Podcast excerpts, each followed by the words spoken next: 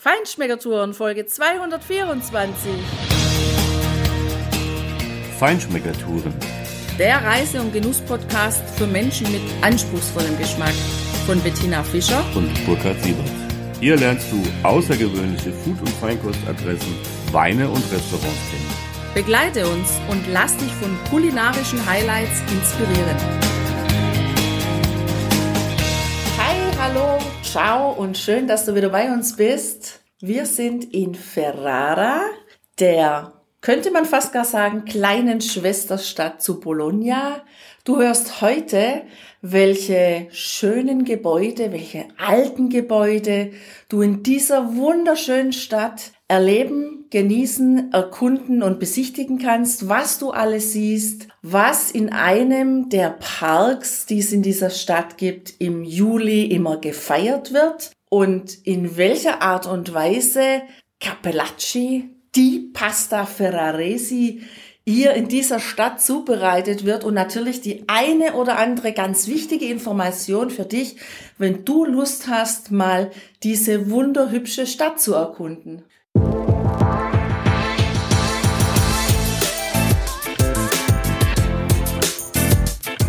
Amaro Montenegro, der vielseitige Kräuterbitter aus Bologna. Das ist der Sponsor dieser Podcast-Episode. Aus 40 Kräutern destilliert, zu 12 aromatischen Essenzen und dann zu sechs Noten komponiert, die deine Sinne ganz vielfältig ansprechen. Bitter und kräuterbasiert, würzig und blumig, süß und geröstet, frisch und aromatisch, fruchtig und süß, warm und tropisch. Plus dem Premio, die Top-Secret-Zutat, die den unverwechselbaren Geschmack von Amaro Montenegro verleiht. Du hast sozusagen die ganze Welt in einem Glas.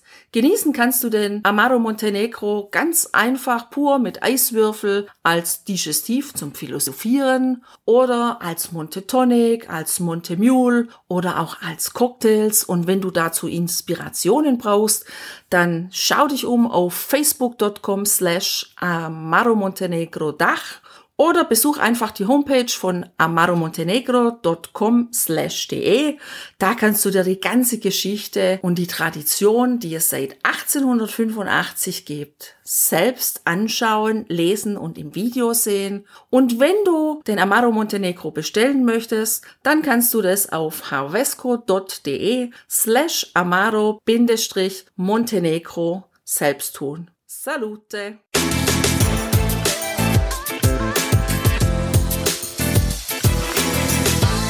Ja, tatsächlich, Tina, finde ich das wirklich einen richtigen Geheimtipp. Also Ferrara hatte ich noch nie so richtig auf dem Schirm. Es liegt ja auch mitten in der Po-Ebene, so Richtung Osten, eigentlich nicht unbedingt an den großen Verkehrsadern. Wir sind ja, glaube ich, einmal daran vorbeigefahren, als wir von Bologna nach Norden gefahren sind, aber die Stadt an sich, die hat mir ja nie so wirklich auf dem Schirm. Die ist gar nicht so klein mit 130.000 Einwohnern und ja, sie hat auch eine der ältesten Universitäten Europas und war tatsächlich auch und ist nach wie vor ja durchaus ein wichtiges Zentrum im oberitalienischen Bereich, weil die Stadt liegt in der Po-Ebene. Ein Arm dieses Riesenflusses fließt auch mitten durch die Stadt. Was ich so faszinierend fand, war, dass sich diese Stadt zumindest nach meinen Impressionen durchaus etwas unterscheidet von vielen anderen italienischen Städten. Wir haben ja auch erfahren, warum das so ist. Diese Stadt ist eine der wenigen Gründungen im Mittelalter und geht eben nicht auf eine römische Stadtgründung zurück. Und ich finde, genau das merkt man auch in dieser Stadt. Tatsächlich ist die Stadt äh, vor allem im Mittelalter entstanden und im ja, 14., und 15. Jahrhundert ausgebaut worden, erweitert worden. Die Altstadt, der Altstadtkern tatsächlich mit so ganz kleinen Gassen, wo wirklich sehr eng sind mit vielen Überdachungen von Haus zu Haus. Also super schön anzusehen, auch nicht so ganz gerade, aber der größere Teil des Innenstadtkerns, des Centro Storico, der ist dann wirklich sehr breit angelegt, also mit großen Plätzen, mit auch großen Straßen, finde ich. Und das ist auch eine der ersten modernen Stadtplanungen der Welt, als dass das angesehen wird, ist deshalb auch Weltkulturerbe der UNESCO und naja, auf was du auf jeden Fall achten musst, auch wenn natürlich heute viel asphaltiert ist, aber es hat durchaus Kopfsteinpflaster und du solltest, wenn du dort durchläufst, um die Stadt zu erkunden, tatsächlich für ordentliches Schuhwerk sorgen, weil mit High Heels, glaube ich, hast du da ein Problem. Wenn du mit dem Auto kommst und diese Stadt besuchen willst, dann haben die das auch ganz schön angelegt. Es gibt außerhalb der Stadtmauer, direkt an der Stadtmauer, einen Parqueccio Centro Storico, also einen großen Parkplatz am historischen Zentrum. Und den haben wir festgestellt, den gibt's sogar sonntags gratis. Wir waren nämlich an einem Sonntag dort.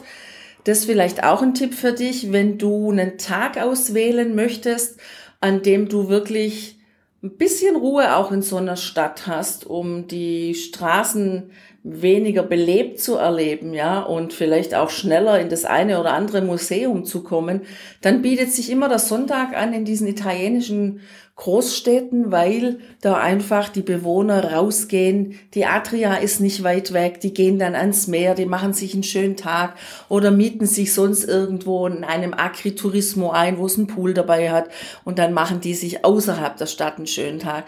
Das nutzen wir sehr gerne, um einfach mal in Ruhe durchzugehen und dann aber haben wir es schon auch gerne nochmal an einem belebten Tag dann auch durchzugehen, um so richtig wirklich das italienische Treiben, das Leben in dieser Stadt auch einzufangen, aufzusaugen und ein Stück und Teil davon zu sein.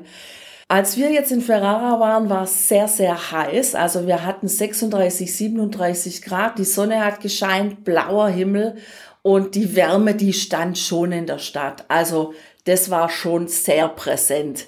Vielleicht ist es nicht so ganz optimal, im Sommer, im Juli, August so eine Stadt zu besichtigen. Wir haben es trotzdem gemacht und wurden obwohl es im Sommer da schon auch echt schwül ist und die Luftfeuchte hoch ist.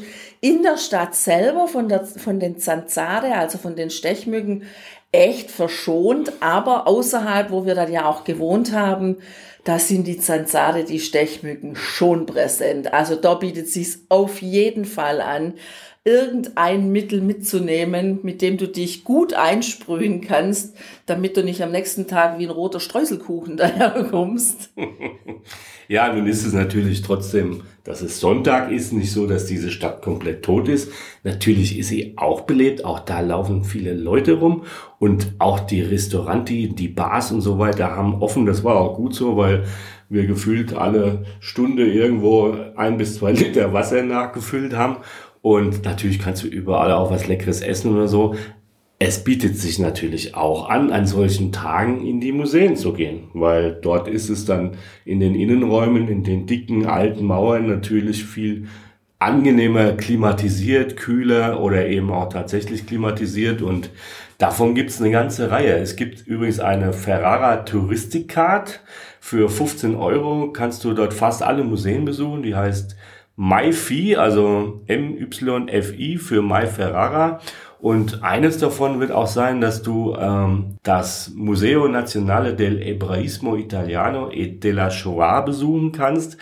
Im Mittelalter, die Herrscher waren hier also eigentlich sehr offen und, und, und sehr weltgewandt und sehr multikulturell auch tatsächlich äh, orientiert. Das hat ja im Übrigen auch zum, zum Reichtum und Wohlstand dieser Stadt beigetragen. Also einer der Herrscher, der hat äh, auch sehr viele jüdische Mitbürgerinnen und Mitbürger quasi angezogen, die woanders verfolgt worden sind. Deshalb gibt es dort natürlich auch ein jüdisches Viertel und eben auch dieses Museum, was diese 2000-jährige Geschichte äh, des Judentums in Italien einfach auch erzählt und natürlich auch das ganz dunkle Kapitel der Shoah, dem seine Frau war übrigens Anhängerin der Reformation, also war ja damals auch so was Ketzerisches, ja, Ungläubiges, weil natürlich vor allem in Italien im Katholizismus, äh, in, in, im Land des Papstes ja sozusagen diese lutherische Reformation ja sowas wie, naja, Anarchisten oder keine Ahnung was äh,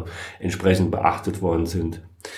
Auf jeden Fall zeigt sich auch durch die Uni aus meiner Sicht, äh, und das merkt man heute noch, dass diese Stadt sehr weltoffen ist und entsprechend progressiv orientiert. Natürlich hat es der Stadt immer gut getan, weil das im Prinzip jedem Land und jeder Stadt gut tut.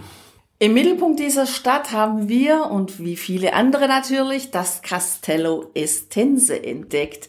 Das lässt sich auch gar nicht nicht entdecken, weil das steht wirklich präsent, umgeben von einem kompletten Wassergraben mitten in der Stadt und zeigt seine Türme, den einen Turm mit der schönen Uhr und dann auch oben auf dem Turm diese Schießscharten. Also da fühlt man sich schon so ein bisschen ins Mittelalter zurückversetzt und da gibt's auch einen ganz tollen Innenhof. Da war jetzt gerade auch eine Ausstellung, weil Ferrara ist schon auch die Stadt der Künste. Da wird viel, viel gezeigt an Ausstellungen, an Malern, an Malereien ganz insgesamt und dieses Castello Estense, das kann man eben auch besuchen, da kann man reingehen, da bekommt man dann einen Audioguide und geht dann durch die Räumlichkeiten, wird da durch den Guide geführt und kann sich das alles angucken. Uns wurde empfohlen, wir sollen da reingehen und wir sollen auf jeden Fall die Gefängnisse im Keller besichtigen. Leider waren die jetzt gerade geschlossen. Das war sehr, sehr schade. Aber naja, wir gehen davon aus, dass die bald wieder offen sind. Und vielleicht, wenn du dann kommst, kannst du die auf jeden Fall besichtigen. Ja, unweit davon ist die große Kathedrale, die tatsächlich auch wieder ganz anders als viele anderen Kirchen so, die, die man sonst so kennt aus Italien. Ja, mit diesen, äh, mit diesen roten Ziegelsteinen irgendwie gemauert ist. Also insgesamt hatte ich schon auch den Eindruck, allein farblich und von diesem Baumaterial her, das das tatsächlich die kleine Schwester von Bologna ist, La Rossa.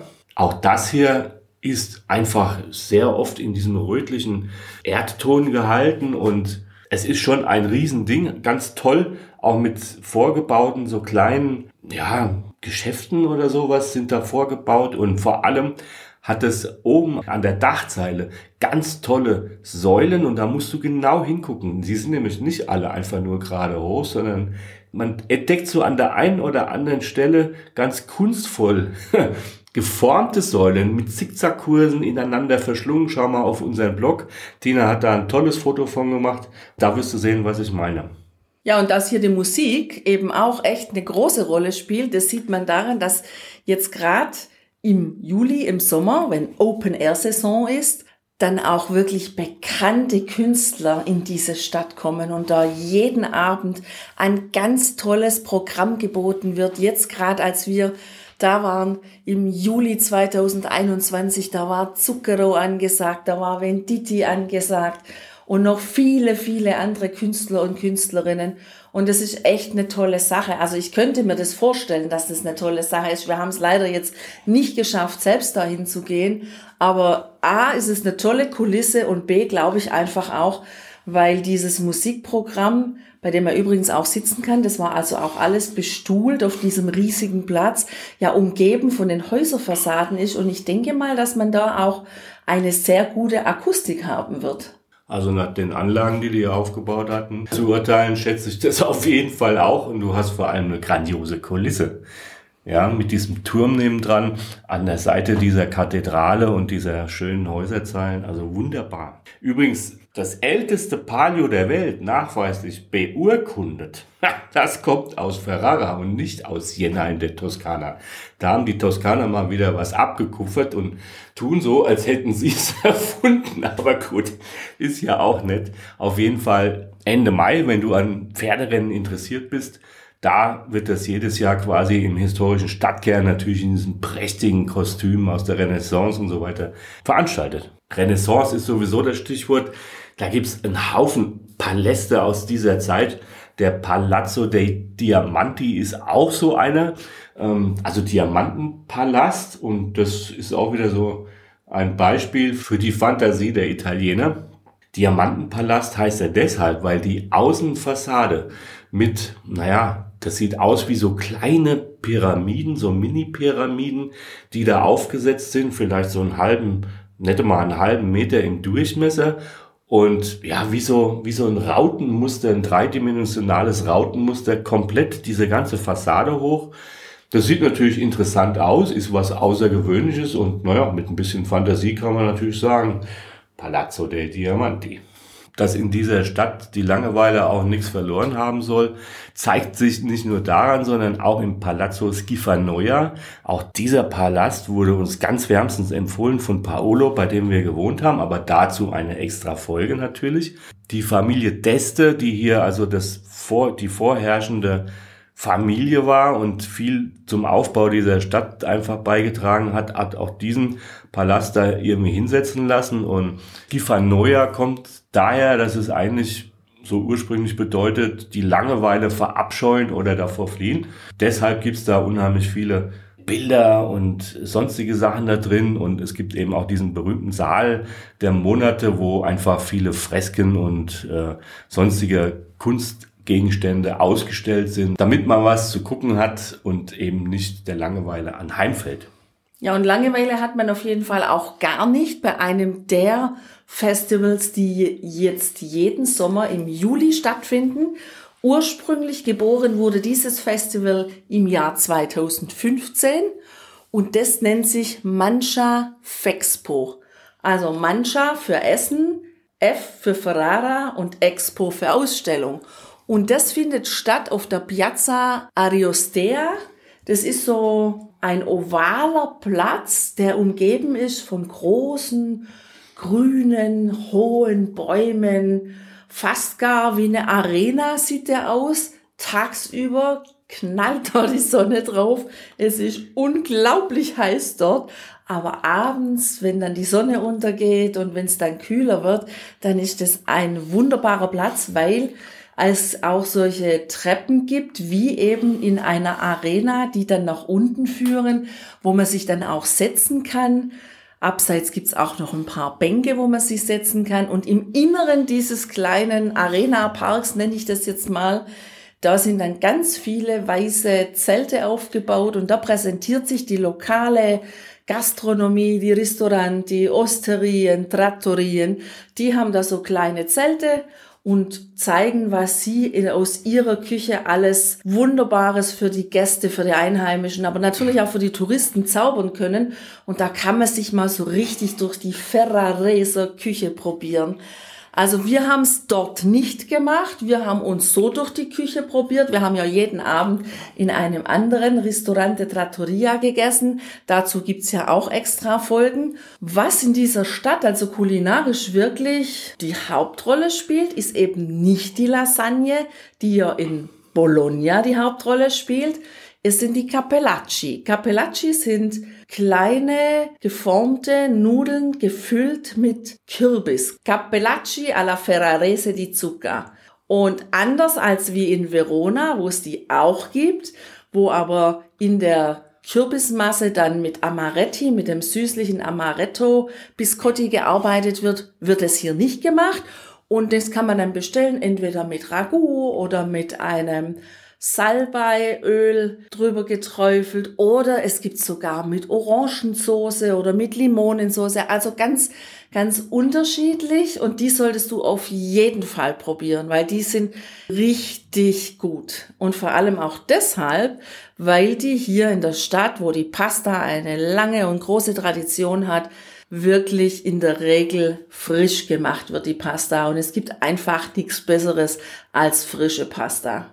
Was sie auch noch haben übrigens, ist ein Ferrareser Brot.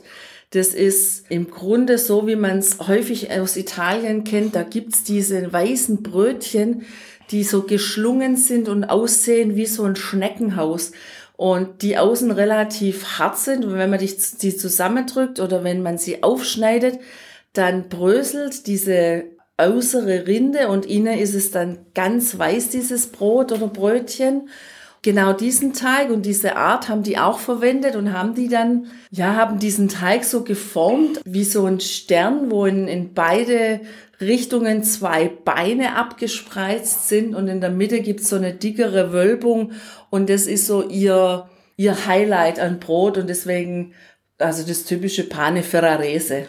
Naja, es ist im Grunde wie das Brot sonst auch, aber halt ein bisschen Grande Casino drumherum gemacht, in eine schöne Form gebracht. Zack, ist es was Besonderes, was es nur in Ferrara gibt. Ferrara hat übrigens nichts mit schnellen Autos zu tun, die überwiegend in Rot lackiert sind, auch wenn man das vielleicht meinen mag. Die werden zwar nicht weit weg davon gebaut, aber nicht in Ferrara. Die Ferraresi oder auch Estensi, wie die Bürgerinnen und Bürger dieser Stadt genannt werden, haben was ganz anderes als Fortbewegungsmittel, nämlich nicht das Auto, sondern die haben das Fahrrad für sich entdeckt. Und das ist eigentlich auch, ja klar, Tina, ne, überhaupt ganz schnell einzusehen, wenn man weiß, dass diese Stadt in der Po-Ebene völlig flach ist. Also idealer geht's nicht, um Fahrrad zu fahren.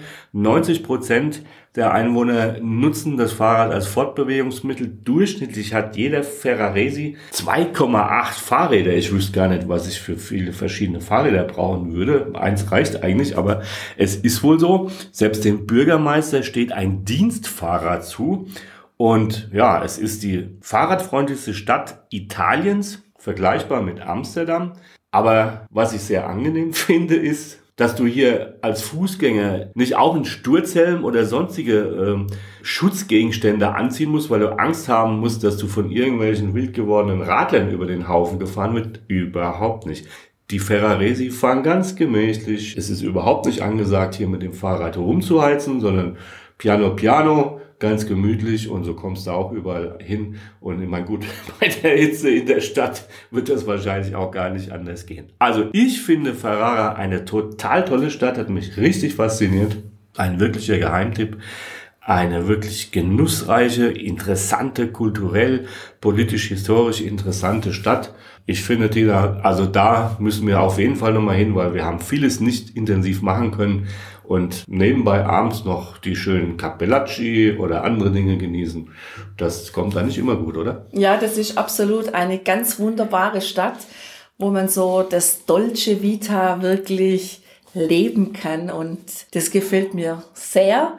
Jetzt hoffe ich nicht, Burkhard, dass durch diesen Podcast diese Stadt so viel Berühmtheit erlangt, dass wir uns bald ein neues Domizil suchen müssen. Aber auch das wäre für uns ja kein Problem, weil wir finden ja immer nette kleine Sehenswürdigkeiten, Städte, Ecken, die noch nicht so frequentiert sind und die Spaß machen zu entdecken. Genau. Dir viel Spaß beim Genießen und überleg dir ruhig mal nach Ferrara zu fahren.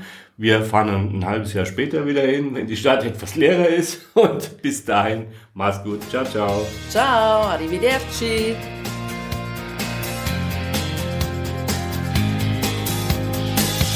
Hier endet dein Genusserlebnis noch lange nicht.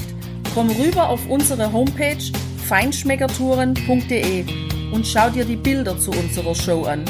Dort findest du auch wertvolle Links zu den heutigen Empfehlungen. Verpasst keine Neuigkeiten mehr und trag dich am besten gleich in unseren Newsletter ein. Wir freuen uns auf deine Anregungen für weitere Episoden und einen regen Austausch mit dir. Viel Spaß beim Genießen, denn du weißt ja, wahrer Reichtum besteht nicht im Besitz, sondern im Genuss. Deine Feinschmecker Guides Bettina und Burkhard.